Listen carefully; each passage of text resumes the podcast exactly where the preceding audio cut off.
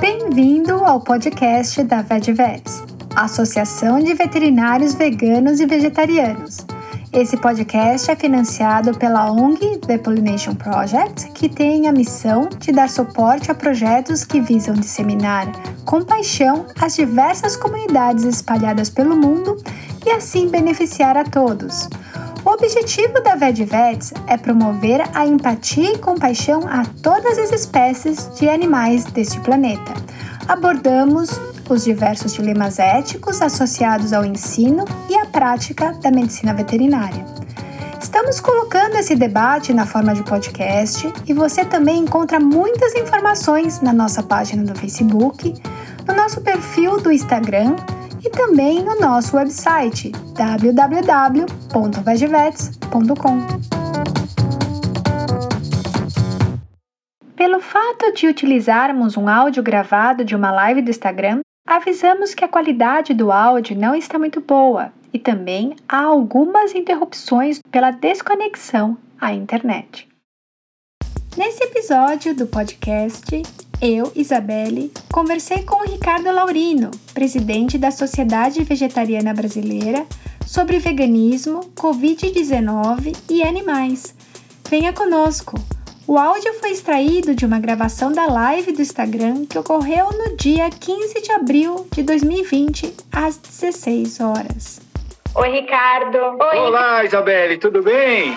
Tudo, tudo bem e você? Tudo ótimo, tudo ótimo. E feliz de estar conversando aqui com você. Se teve um lado da pandemia que a gente pode dizer que a gente está aproveitando é de fazer essas lives e conversar com muita gente que às vezes a gente não conversava, né? Exato. Moça, muito obrigada por você aceitar nosso convite. A gente tem muito a agradecer a você todo o trabalho da Sociedade Vegetariana Brasileira, que todo esse apoio e todo esse conforto que vocês têm dados a todos nós, né, que amamos os animais. A gente está sempre querendo promover essa, essa empatia, essa compaixão diversificado para todas as espécies. Eu acho lindo, eu sou muito fã do trabalho de vocês. E isso que eu gostaria também de falar e obrigada por por tudo, né? E você tem apoio, vocês têm obrigado. muito a gente e assim. Obrigado, obrigado. Você poderia falar o trabalho da SVB, o seu trabalho, os projetos da SVB rapidinho, porque muitas pessoas não conhecem o que a SVB, a SVB tem feito, como foi criada, tá. qual, qual a missão, os objetivos. Bom, eu vou tentar dar uma pincelada rápida porque a SVB tem muitos projetos, programas e campanhas, né? É, então a SVB ela foi fundada em 2003, uhum. foi a primeira grande instituição que abordou a questão da alimentação de uma forma é, de respeito aos animais. Acho que foi a primeira grande é, instituição e é o segundo ano consecutivo que nós somos é, reconhecidos pela Animal Charity Evaluators, que é uma instituição internacional, como uma das nove é, mais efetivas ONGs do mundo naquilo que a gente se propõe a fazer em relação aos animais. Então a gente tem tem vários projetos. Tem projetos que o pessoal gosta, tem projetos que o pessoal se identifica, outros nem tanto. E é isso que é legal, essa diversidade. Então eu posso citar.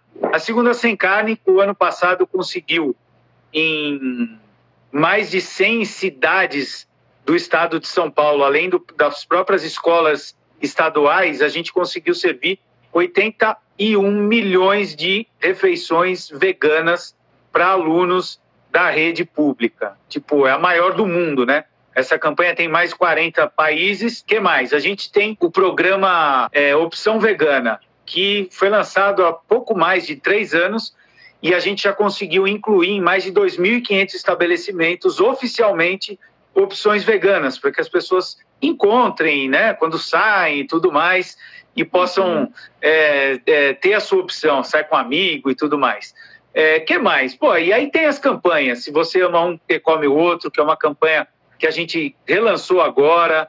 A gente tem vários é, eventos, então nós já treinamos mais de 3 mil profissionais de saúde, entre nutricionistas, médicos. Para quê? Para que quando uma pessoa vai lá e fala, eu não quero mais comer carne, eu quero ser vegana tal, o profissional de saúde não caia naquele erro que é muito comum de falar: ah, não dá, você precisa comer, senão você vai ficar doente. Então, a gente já, em treinamentos, foram mais de 3 mil profissionais. É, também a gente tem os eventos, né, como o VegFest, que todo mundo conhece, participação em várias feiras, então, as grandes feiras como Natural Tech. Então, a gente leva o vegetarianismo, o veganismo para esse ambiente que muitas vezes é um ambiente que as, as empresas não estão atentas. Tem o programa do selo vegano, tem um monte de coisa e eu fico muito feliz e agradecido por você acompanhar e também ser uma, uma pessoa que acaba apoiando a gente no dia a dia, porque nós somos um grupo de, de 20 a 30 pessoas no núcleo principal, mas são milhares de pessoas é, espalhadas pelo Brasil que fazem isso funcionar. Nossa, maravilhoso, Ricardo. Obrigada por esse resumo. É difícil resumir o que realmente. É difícil. Todas as atividades, né, que vocês estão inseridos.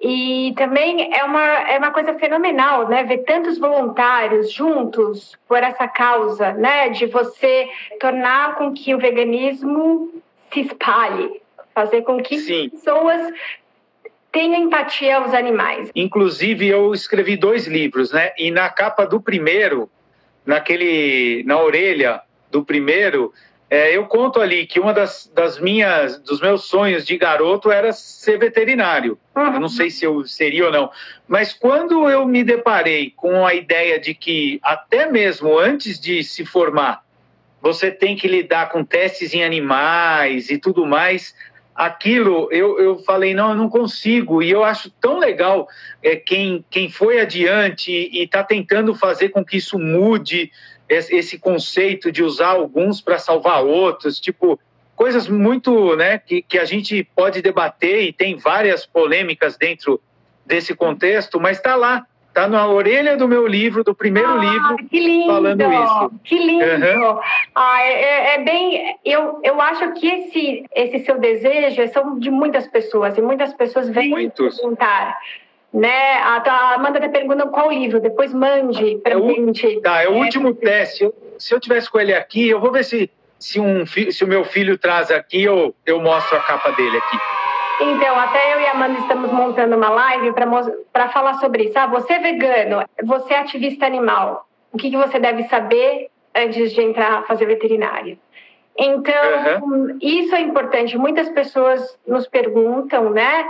E eu acho que isso é bem interessante porque as pessoas têm essa coisa. Eu quero ajudar os animais e ser veterinário né? E quando elas entram sim, na faculdade, sim. e a Amanda tem um, ela tem um canal chamado Veterinária Vegana, e ela fala no primeiro vídeo sobre esses dilemas, né? Que é na verdade. E é muito se, forte, né?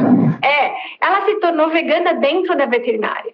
Então, para você Nossa. ver qual. É, e, ela, e ela fala de todos os o que aconteceu durante a, a, a faculdade, né? E uhum. eu fui depois, eu fui bem depois. Eu fiz veterinária mais de 20 anos atrás. Então, a veterinária do quando eu fiz é muito diferente de hoje. Outra.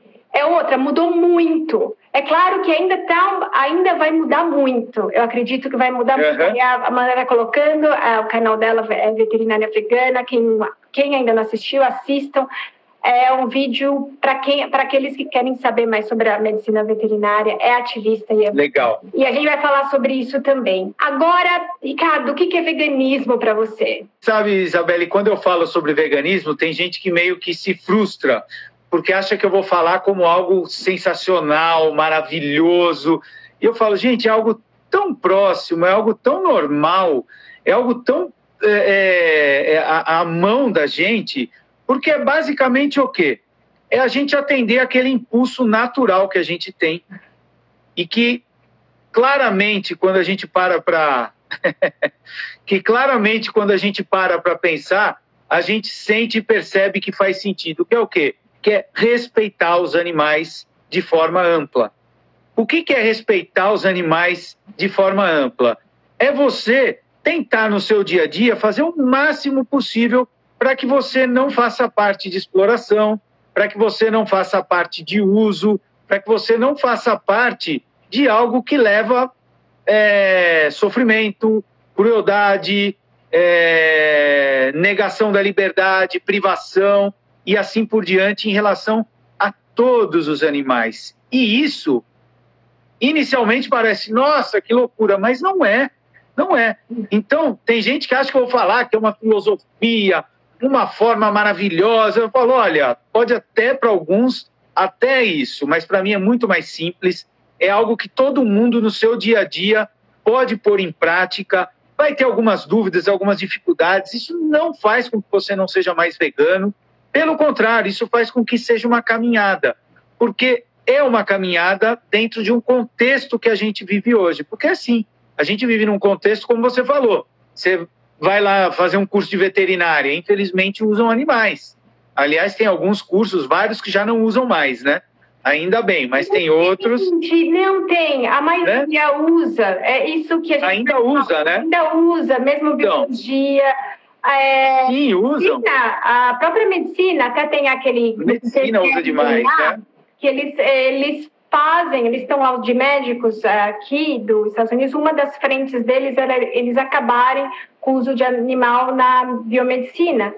Né? Uhum. Interessante, eu tenho alguns contatos de lá e, e é bem, essa frente é muito importante para eles também, não só promover a dieta que não contém nenhum derivado de animal, também para promover ensaios que totalmente substituam o uso de animais, né, na medicina. Uhum. E tem vários, né? Tem vários. Mas o fato é que quando você se depara com algo que te impossibilita, por exemplo, você entra num carro e aí tá lá o carro tem componentes de couro, é, alguns visíveis, outros não. Então, mesmo que você falhar, esse banco não é de couro, mas algumas coisas invisíveis lá podem ter elementos de animais e tal. Isso não faz com que você não seja vegano, isso só faz com que a gente entenda que nós estamos num contexto e que a nossa perspectiva é fazer o máximo possível. E fazer do máximo possível com que isso mude, com que o próximo carro com que o próximo estudo, com que a próxima matéria, com que o próximo medicamento não utilize os animais. Então, é um processo em que a gente busca esse amplo respeito aos animais. E eu acho que todo mundo tem isso. Todo mundo tem, Isabelle. Ninguém acorda assim, ah, hoje eu acho que eu vou destruir alguns animais, não estou nem. Ninguém acorda pensando isso. É, o fato é que a gente tem que ser encorajado e encorajar as pessoas a entenderem que é possível sim a gente ter uma postura de amplo respeito aos animais o máximo possível. Para mim é isso que é o veganismo. Ótima definição. Uma coisa que me tocou muito quando eu, quando eu escutei, uma, acho que foi de uns vídeos que você fez e você ainda coloca muito bem. Se é difícil você mudar seu hábito, porque é difícil. Eu sou preguiçosa, eu odeio correr, tenho que correr. É um, uma coisa difícil, mudar um hábito né? Sim. É um hábito, né? Comer coisas derivadas, porque vem de milhões de anos atrás, desde que a gente começou a criar os animais no sistema agrícola, né? De você, Sim. você parar de a gente caçava e depois parou. Até antes, né? Porque a gente caçava, exatamente. Caçava, exato. E aí o que é interessante é que isso vem de milhões de anos, né? Sim. Então, é um hábito. Então, por exemplo, eu não gosto de fazer exercício. Então, é um hábito que eu tenho que fazer com que adquira o hábito de. Peraí, Ricardo tá, tá pensando. É, acho que desconectou.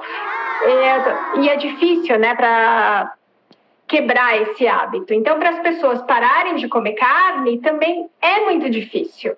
Eu entendo isso. E uma das coisas que o Ricardo tem no vídeo, ele fala que se é difícil, Ricardo desapareceu, mas ele logo vai voltar. É, uma coisa que o Ricardo fala que é bem interessante é: se é difícil para você mudar seu hábito, imagina para os animais, né? Pronto, agora, é, agora ele voltou. Então, isso que eu acho que a gente tem que entender é: eu entendo que pode ser difícil, Oi, Voltei. Então, o que eu falei para as pessoas aqui, que eu tenho. Eu ouvi. Ah, eu ouvi, eu ouvi. Eu ouvi. Uhum. Eu acho fenomenal isso de você ter falado. Se é tão difícil você mudar pro, esses hábitos, imagina para os animais o que eles estão passando Sim. deles, né? Sim, que a gente não pensa nisso, né? Que a gente é condicionado a, a normalizar aquilo como se ah, vou ficar lembrando do animal, né? Não tem o porquê. E isso é até uma defesa nossa, não só nesse hábito, mas em, todo, em vários outros, né?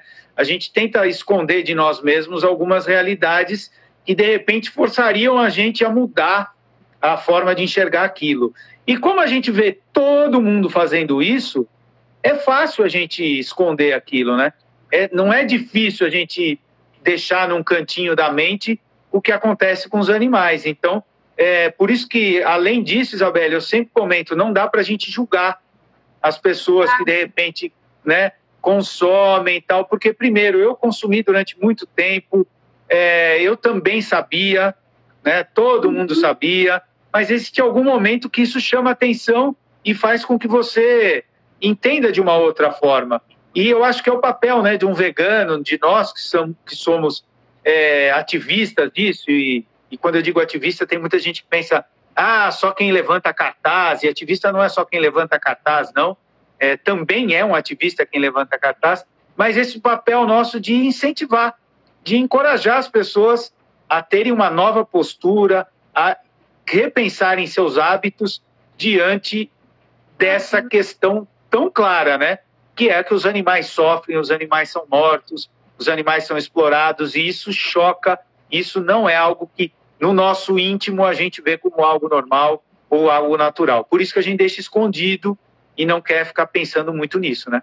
Sim, sim. E eu acho que é importante também, é, você está falando da exploração, a exploração não é só no ato de comer a carne do animal, mas vem dos todos os derivados da produção de leite, da produção de ovos, do entretenimento, como assistir corridas de cavalos. Todas essas coisas, eles estão atribuladas porque os animais estão extremamente estressados, né? Os cavalos realmente sofrem nas corridas, eles têm hemorragia pulmonar decorrente ao estresse da corrida. A gente sabe que muitos deles eles são tratados e eles têm ferimentos e eles usam remédios para mascarar, para continuar correndo, e esses animais acabam, acabam é, morrendo na própria pista, acontece muito aqui na Califórnia. Então, uhum. isso é não só é, você é, é, comer os derivados, a gente está abrangindo para para nossa para nossa vida, né? E vai aos poucos, Exato. vai vendo, né, uh, como os animais são tratados, né? Exato. É aquilo que eu falei, o amplo respeito. Você amplamente enxergar a questão e não só do ah, o cachorrinho ou gato que foi a tua introdução em relação a isso, né? Exato, porque tem, né? E não achar que o animal é uma mercadoria, né? A gente tem essa coisa que o animal é uma commodity, é uma mercadoria. Porque é, é uma coisa que a gente tem no antropocentrismo. E aí você vê, poxa, o animal também sente, o animal sente dor como nós. Então, quando a gente Sim. sabe disso, e, por exemplo, a gente tem práticas né, com os animais de produção que a gente não faria com cães e gatos como castrar porquinhos sem anestesia e sem nenhuma medicação que promova, que bloqueie a dor. A gente nunca faria isso em cão e gato.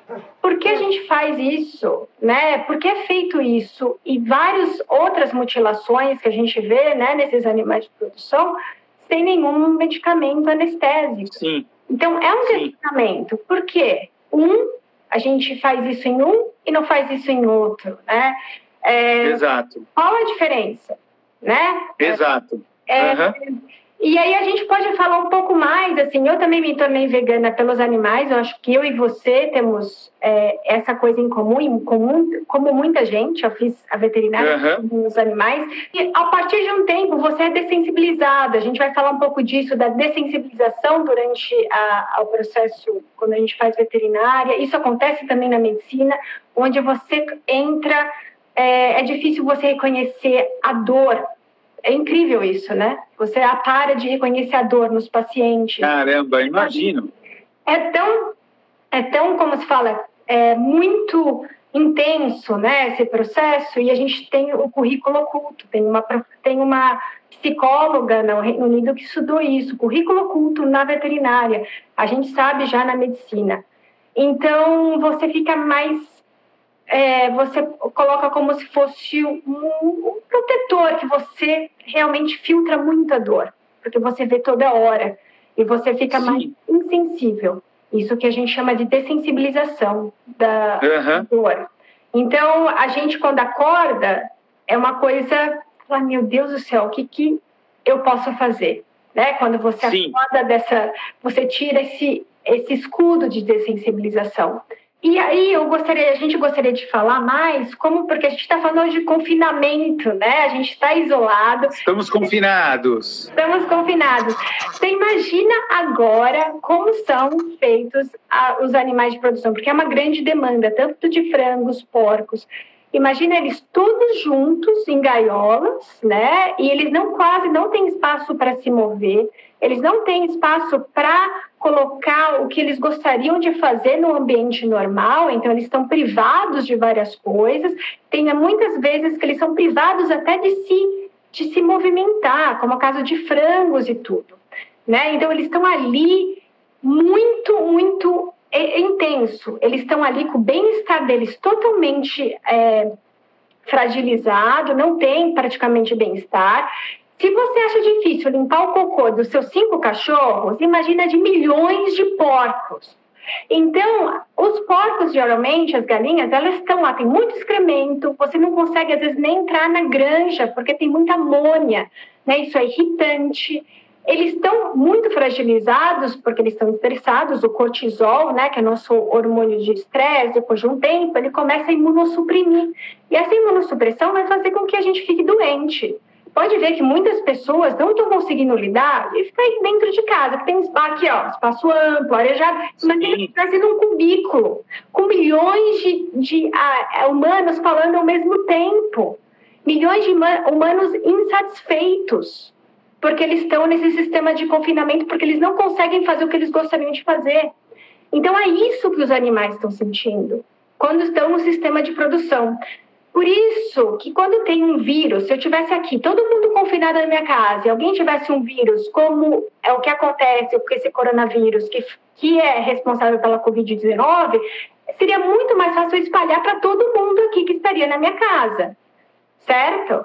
Acontece a mesma Sim. coisa nos animais de produção. Eles, quando eles têm uma bactéria e vírus, é muito mais fácil de se decimar, né? Sim. E porque estão estressados e tudo mais. Então, acontece toda hora deles eles terem uma coisa, uma, uma, por exemplo, tem a gripe aviária que aconteceu do dia 6 de abril na fazendas da Carolina do Norte, mais de 30 mil é, perus foram mortos, porque essa gripe aviária passa para humanos. Então, a toda hora a gente recebe uma coisa relacionada às zoonoses, doenças que passam de animais para gente né? Sim, sim. Intensidade. E fora os humanos que estão lá trabalhando. Né? Os humanos que estão trabalhando com esses animais, eles também estão ali respirando e convivendo com bilhões de animais que estão ali em sistema de confinamento. Né? E eu Sim. acho muito importante. O que você acha dos humanos refletirem sobre o confinamento dos animais nessa época de, da, do nosso isolamento? É, eu acho que a gente viu muita, muitas pessoas comentando sobre isso, né?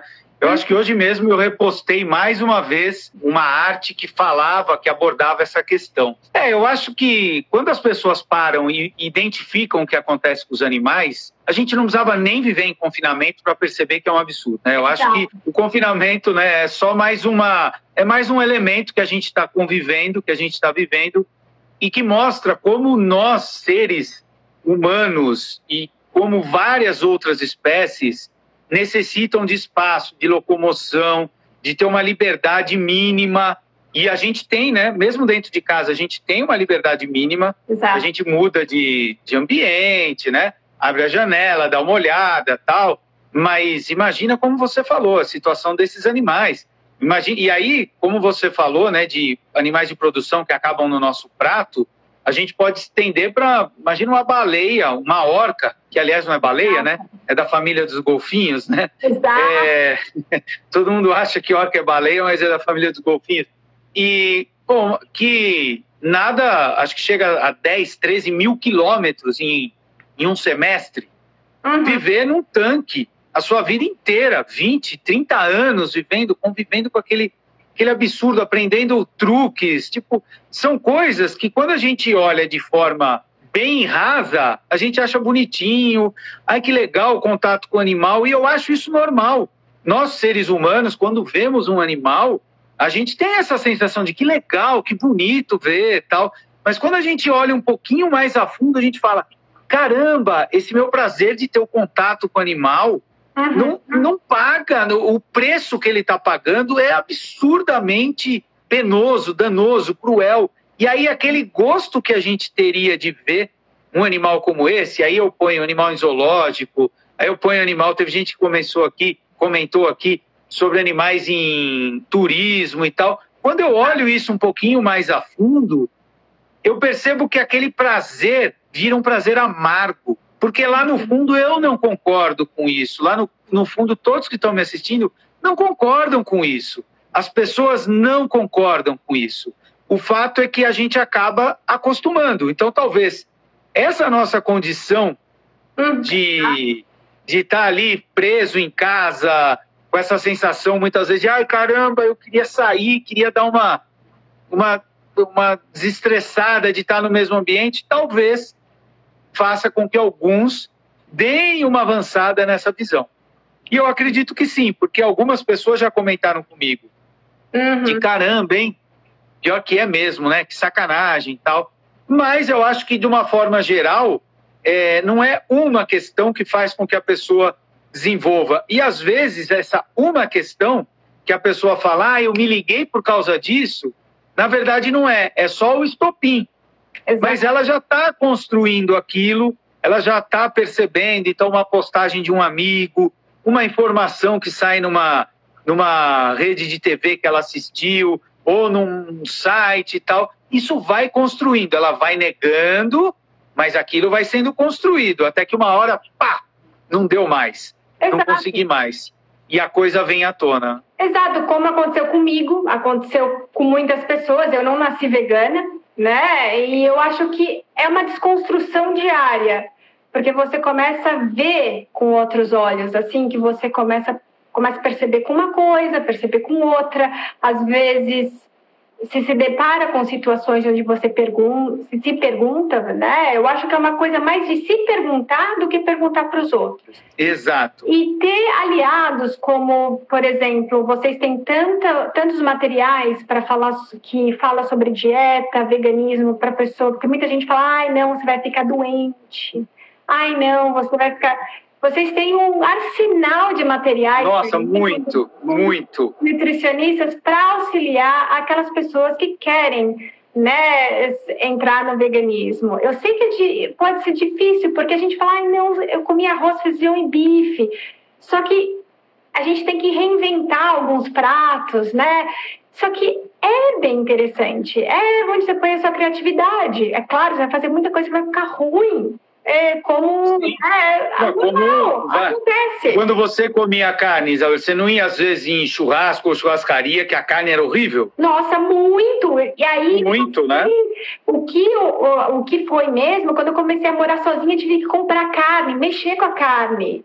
É uma coisa. E aí começa, né? ah, sabe? Então, é isso começou a pesar para mim. É mexer com a carne. Sim né? Sim, sim. E que eu ia comentar sobre isso, você falou, ah, mas eu comi hoje um arroz, feijão e bife e um ovo, o que, que eu vou comer? É. Essa pessoa comeu mal, né?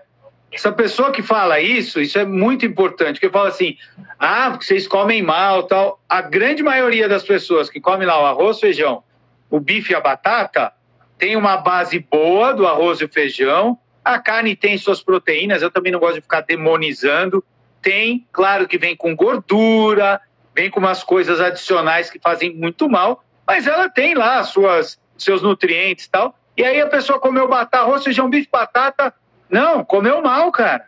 É. Então muita gente acaba, ah, mas se eu tirar a carne eu vou me alimentar mal. Você já está se alimentando mal.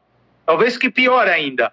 Por quê? Porque o fato é que a gente precisa construir uma nova é, é uma nova forma de encarar o alimento, né? O nosso prato ficar mais rico, ficar mais diversificado, a gente tirar aquelas aqueles mitos de que ah, salada é ruim, legume é ruim, é porque fizeram mal. Você está mal acostumado. Uhum. É porque hoje eu, eu digo, eu adorava, adorava a carne, Isabelle, eu adorava.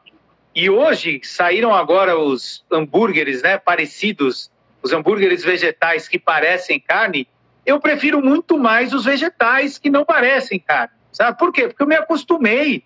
É. Significa que o negócio é ruim ou é bom? Não. É porque o paladar se acostuma, a gente ah. cria esses hábitos, a gente cria uma rotina e o nosso corpo, a nossa mente vai se habituando a isso. Uhum. Então, isso que você falou ajuda demais mesmo. Quem está ouvindo e quiser saber aí mais, o, o site da SVB, que é a Sociedade, a Sociedade Vegetariana Brasileira, né? O site é svb.org.br. Super fácil. E tem, tem uma muita cartilha, né, Ricardo? Tem várias. Várias. Até tá tem várias. Tem para criança, tem para bebê, né? Porque tem gente que acha que ah, bebê não pode. Então, pode, como não pode? Ah, mas precisa tomar cuidado. Claro, bebê a gente tem que tomar cuidado, tem que, né? Quantos bebês a gente vê malnutridos comendo carne ou com problemas já novinhos, com diabetes e tal? Por quê?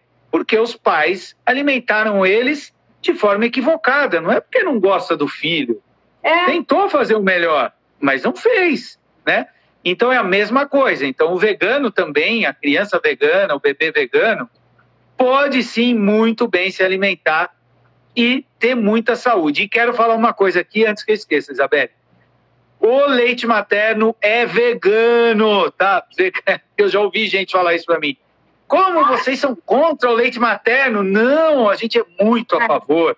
Tem muito leite materno. Quanto mais você puder, faça um bebezão mamando mesmo, né? Na, com a mãe. Mas quando ele começar a, a, a introduzir alimentação sólida, pode ser vegana. Tá? Então isso é, é bem importante. Então, e é, é interessante falar né, que as, grande, é, sabe-se que 70% das doenças infecto-contagiosas em humanos provêm de doenças zoonóticas, isso é fato, né? Então fato, a, gente teve, fato. a gente teve a gripe que veio, que foi em mil, 1918, eu acho, que vou até colocar. Foi a espanhola, né? Que foi a espanhola que veio de suínos, acredita que veio de suínos. Então dizimou milhões. A gripe, ela é muito mais letal que o coronavírus, é 30 a 60% mais letal. Então, a gente tem a gripe aviária, que é a H5 e os subtipos H5 e H7. Felizmente, não dissemina muito bem em humanos. A gente já teve casos, só que não disseminou de uma forma absurda como foi o SARS-CoV-2 que dá o Covid. Então a gente tem que ficar abertos a isso. E fora o uso indiscriminado de antibióticos que a gente usa para manter os animais saudáveis. A gente estima que mais ou menos 10 milhões de pessoas vão morrer até 2050 por resistência de antibióticos. A gente tem poucos antibióticos no mundo e a gente usa os antibióticos para que os animais de produção não adoeçam, porque eles estão ali vivendo um nível muito grande de estresse e, e, eles muito provavelmente vão ter doenças. Então, para a gente bloquear as doenças, a gente usa antibiótico, né? E isso é uma das coisas que a gente também tem que falar né? É, como tudo isso pode influenciar na nossa vida, na vida do planeta em geral. Isabelle, é bom a gente lembrar, porque quando a gente fala isso, tem pessoas que falam, ah, isso é papo de vegano. Esse dado que você deu de 70% das doenças modernas saiu em 2013 em um relatório da ONU. Exato. E a ONU não é vegana. Não. A ONU não é. Não. Não é. Não é nada vegana. Né? Então, isso é muito importante. E eu quero dizer o seguinte, para todo mundo ficar bem atento, porque vai sair um material, está sendo mandado agora para vários é, agentes da mídia e tudo mais, um release do material que a Cíntia Schuch, você conhece ela, Isabelle? Sim. Ela é uma, uma, pesquisadora, ela fez junto com, ela co-escreveu, não lembro agora o, o coautor, acho que foi o marido dela, agora não lembro. Olha aí, não lembro disso, mas independe. Com, com mais de 80 páginas eu acho que é o maior estudo, o maior relatório. Eles ficaram, na hora que estourou o corona, eles mergulharam nesse trabalho de estudar todas as pesquisas, todos os estudos que saíram e tudo mais, juntaram nesse material e estão lançando em inglês e português. Ótimo. Material que eu acho que é o material mais rico nesse assunto, sobre como a gente está correndo risco ao encarar os animais da forma que a gente encara. Então a gente pode dizer assim: ah, mas o corona foi lá com os morcegos, os bangolins, aqueles chineses. A questão não é isso. A questão é a forma que a gente encara os animais. A gente encara os animais como seres que a gente pode explorar. Lá na China, naquela feira, eles exploram daquele jeito. Aqui no açougue é explorado de outro. No, no Nordeste, no Norte, tem outros tipos. Aqui no Brasil mesmo, a gente tem vários tipos diferentes de exploração. E isso é o grande contexto em que a gente alimenta situações para que vírus que são altamente infecciosos, e não só vírus, uhum. né, como a, a Isabelle comentou, né, as bactérias com o problema do uso indiscriminado de antibióticos e tal, que eles façam o quê? Eles deem um pulo, né, daquilo que a gente conhece muito bem, né, que eles deem um pulo do animal para o ser humano e se transformem em grandes pandemias. A gente constrói isso não na feira, na feira que eu digo na feira chinesa, né?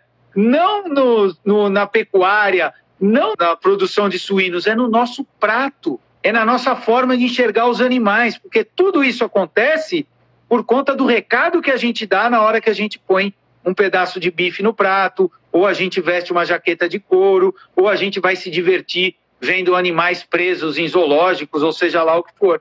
Então a gente acaba criando esse contexto de que animais podem sim ser explorados. E esse contato, essa exploração, pode ser o trampolim para que esses, esses vírus, esses micro-organismos cheguem aos seres humanos. Ah, mas é só por conta disso? Não, não é só por conta disso. Mas isso potencializa demais. É como a gente sair com o nosso carro dirigindo a 60 km por hora ou 200 km por hora. Uhum. A gente pode bater a 60 km? Pode, mas o risco é muito maior da gente bater se tiver 200 km por hora. É, é importante salientar que a gente tem no Brasil, né, as pessoas comem carne de animais silvestres, não só de animais as pessoas consideram como comida, infelizmente. A Amanda coloca no vídeo dela na veterinária vegana isso, que você tem esses mercados, né, onde você as, as pessoas comem tatu, qualquer coisa. Incrível, Isabel. É, e aí a gente ainda tem o problema todo que querem abrir a caça, né? Então, Sim. e esse esse tipo de lei pode pode vai causar sofrimento com os animais, porque os animais vão ser caçados. Eles usam cachorros ainda para caçar, principalmente javali. Eles estão em contato ali é, e, e, o cachorro ele vai ter contato com o sangue do javali. Então, o que, que a gente está fazendo? Né? Não só javali, pode ter. Eles querem abrir para tudo.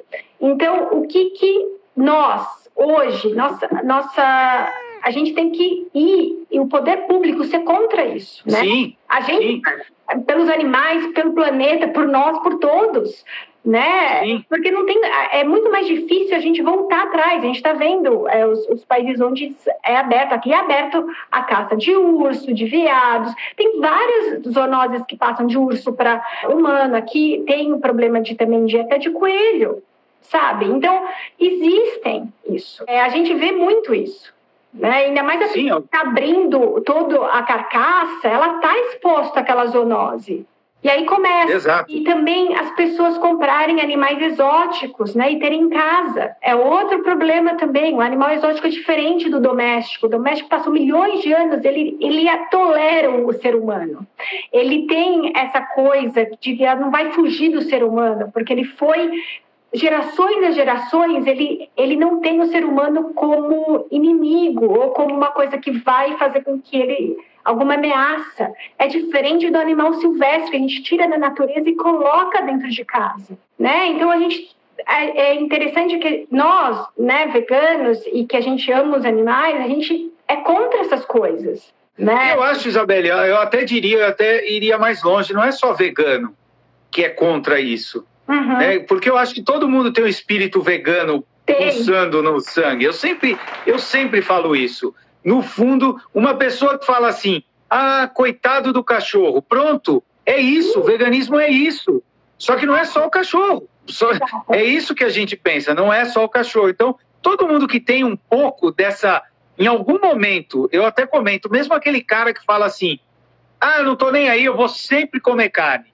Beleza. Então você mataria um animal? Mataria. Então beleza. Então você mataria com crueldade? Não, aí não. Isso já é um pouquinho do espírito vegano, mesmo para aquele cara que fala isso. Por quê? Porque ele sabe que o animal não merece sofrer. Então, se ele estender essa ideia, ele vai perceber que o matar o animal, que o explorar o animal, corresponde àquela sensação que, ela tem, que, que ele tem de o um animal não sofrer. Então, isso que você falou não é só o vegano é. que tem isso, né? Todos têm. O que a gente precisa é realmente mostrar que não precisa falar que é vegano ou não, mas o fato é que, de uma maneira geral, nós todos lá dentro percebemos que os animais não merecem esse tipo de tratamento. A relação que a gente desenvolveu com os animais é muito equivocada. E esse equívoco está trazendo diversos males para nós mesmos. É como se fosse um presentinho, né? Tipo, ah, vocês fazem isso com os animais? Então toma aqui de volta para vocês. É mais ou menos isso, de uma forma meio simbólica da gente comentar o que acontece, né? Eu acho perfeita. Eu também é, acredito nesse que todo mundo tem um quê de vegano, só tem que ser um pouco explorado e a pessoa de repente ela se aflora. Ah, então hoje é meu dia de se tornar vegano. E às vezes aos poucos, né? É, é interessante Exato. ver isso. E tem amigos meus, né, que se tornaram veganos, porque eu toda hora faço comida vegana, falo dos animais, é, falo porque é uma paixão. E eles se tornaram veganos por causa disso, né? Legal. É, é impressionante, né? Você vê e é tão inspirador quando você com que uma pessoa, você ajuda de alguma forma uma pessoa a ser vegana. Você mostra receitinhas, você mostra canal no YouTube, põe, é, manda PDF da Sociedade Vegetariana Brasileira, de receitas, e assim vai. E vai cada vez um, nossa, é verdade. E porque é uma coisa, como você falou, a gente não vê, a gente é verdade, a gente compra aquele pacotinho ali e a gente não tem a conexão com aquele pacotinho, como foi feito pacotinho Sim. de alho, pacotinho de queijo. Eu mesma achei que nunca ia parar de comer queijo, é, Ricardo. Nunca. Uhum. Eu adoro. Te entendo, isso. te entendo, porque eu acho que é, eu acho que é a principal dificuldade de, da, do pessoal. São é. os derivados e principalmente o queijo. Você imaginar que você não vai comer mais pizza com queijo? Exato. Aí vai no pop vegan, aí, aí para. Aí come tudo, é pizzas maravilhosas, né, veganas. E é isso, saber que existe produtos e dá para fazer em casa. Hoje eu faço queijo vegano em casa, seguindo receitinhas. Sim. E se você não quiser comprar, dá para fazer de, de sabe? É criativo, é, é interessante. Eu, eu não gostava de tofu, por exemplo. Hoje eu gosto. Então, como você não, tofu, é o, é o, tofu é o produto mais legal que tem. Porque ele, como um ser sozinho, ser sozinho é bom, hein?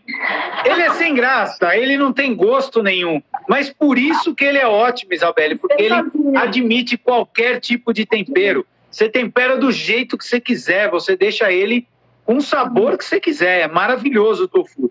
Ele sozinho é muito sem graça, mas ele é um grande acompanhante para aquilo que você quiser. Então você vai temperar de um jeito que vai ficar delicioso. Ô, Isabelle, deixa eu. Tem uma pergunta aqui que eu. eu deixa eu ver. Falar, Raízes gastronomia. Meu óculos não está ajudando. Tá. Então, ó, as pessoas dizem que falar a verdade sobre o vegetarianismo nos pratos é chato para aqueles que comem os animais. O que vocês colocariam em discussão com essas pessoas de uma forma sensata? Foi a Raízes Gastronomia que perguntou isso. Tá. Então eu vou falar que quando a gente, eu vou falar sobre a minha perspectiva. Quando a gente pensa nisso, a gente tem que lembrar que ou a gente quer falar o que a gente quer, ou a gente quer fazer com que a pessoa ouça o que a gente quer. E aí são duas coisas muito diferentes. Vou explicar. Normalmente a gente quer falar, mostrar para a pessoa que ela está errada, que aquilo é um animal, que sacanagem que você está fazendo isso tal. E o que ela está ouvindo é: pô, mais um cara chato me enchendo a hora que eu estou fazendo meu almoço, esses veganos são chatos mesmo e tudo mais.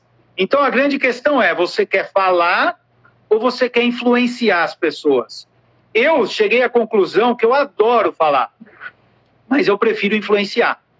Eu prefiro mostrar para a pessoa em alguns momentos certos, identificar que tipo de pessoa ela é, quando vai ser o momento mais justo para eu puxar aquele assunto.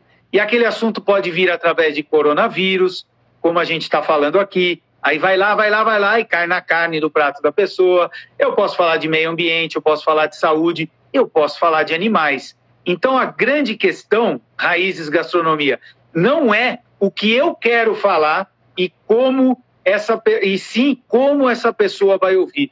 O mais importante no nosso no nosso caso, nós que queremos influenciar as pessoas, é identificar a melhor forma.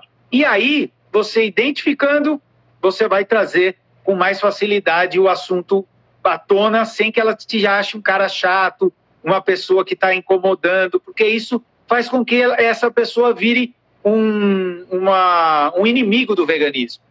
Infelizmente é o que acontece. É só você pensar uma briga de irmãos. É. Sabeli, pensa briga de irmão.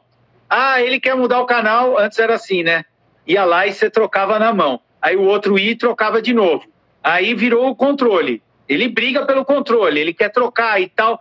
Acabou, ninguém está nem mais lembrando que programa está querendo ver. Eu estou querendo brigar com meu irmão para mostrar que o controle vai ficar na minha mão.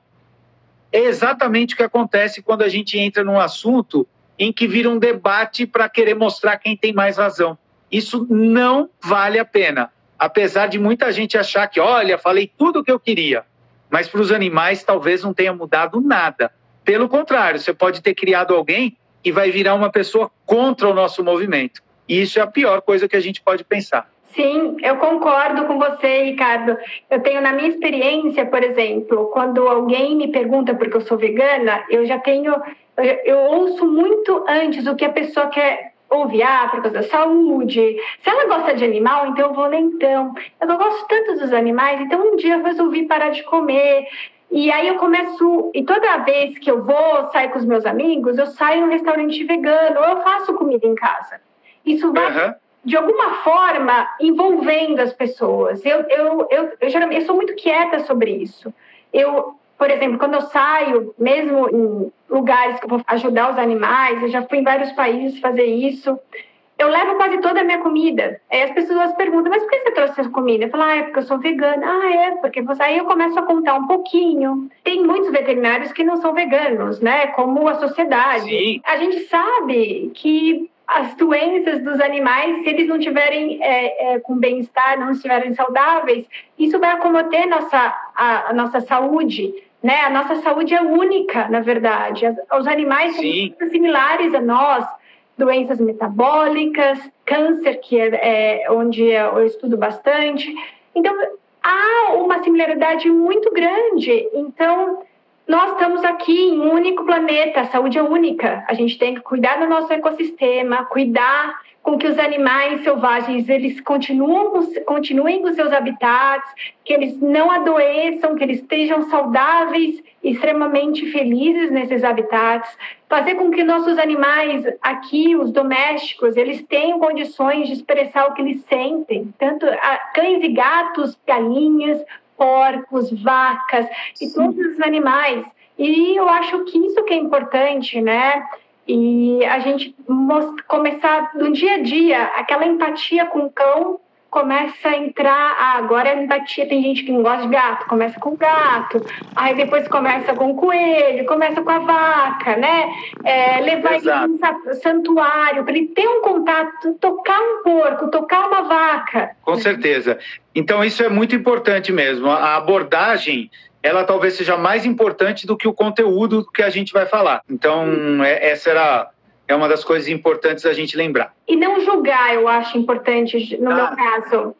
Lembre-se que você Perfeito. não era vegano. Exato. Ai, que absurdo você. Eu não era. Eu fui vegana depois, sei lá, 10 anos atrás, eu não era entendeu? Agora eu vou julgar e apontar um dedo para uma pessoa que está me perguntando uma coisa. Eu acho que aí você não, acaba não é efetivo. Com, acaba não com é o diálogo. Efetivo. Exato, Sabelle, não é efetivo.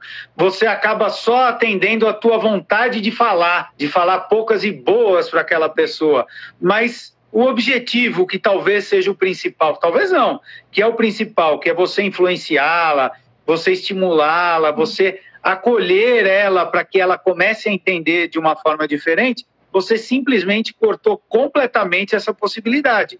Quando você aponta o dedo, julga e assim por diante. Então, acho que é bem importante isso mesmo a gente ter em mente. Nada de julgar, nada de julgar. Eu acho que, e eu sempre comento isso, Isabelle, que lá no fundo não são. Isso é a coisa mais triste para o vegano.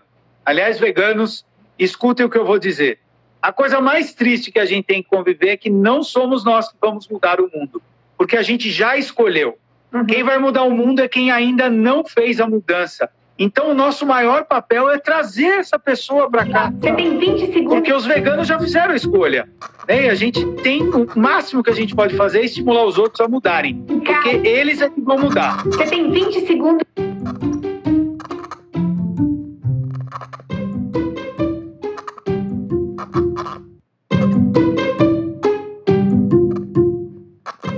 Obrigada por escutar o episódio do nosso podcast. Espero que você tenha gostado. Se inscreva no nosso podcast para receber as atualizações dos nossos episódios. Você tem 20 Veja segundos. também nossa página no Facebook e perfil no Instagram. Muito obrigada e até a Você próxima. 20 Porque os segundos. veganos já fizeram a escolha. Né? E a gente tem o máximo que a gente pode fazer é estimular os outros a mudarem. Porque eles é que vão mudar. Você tem 20 segundos.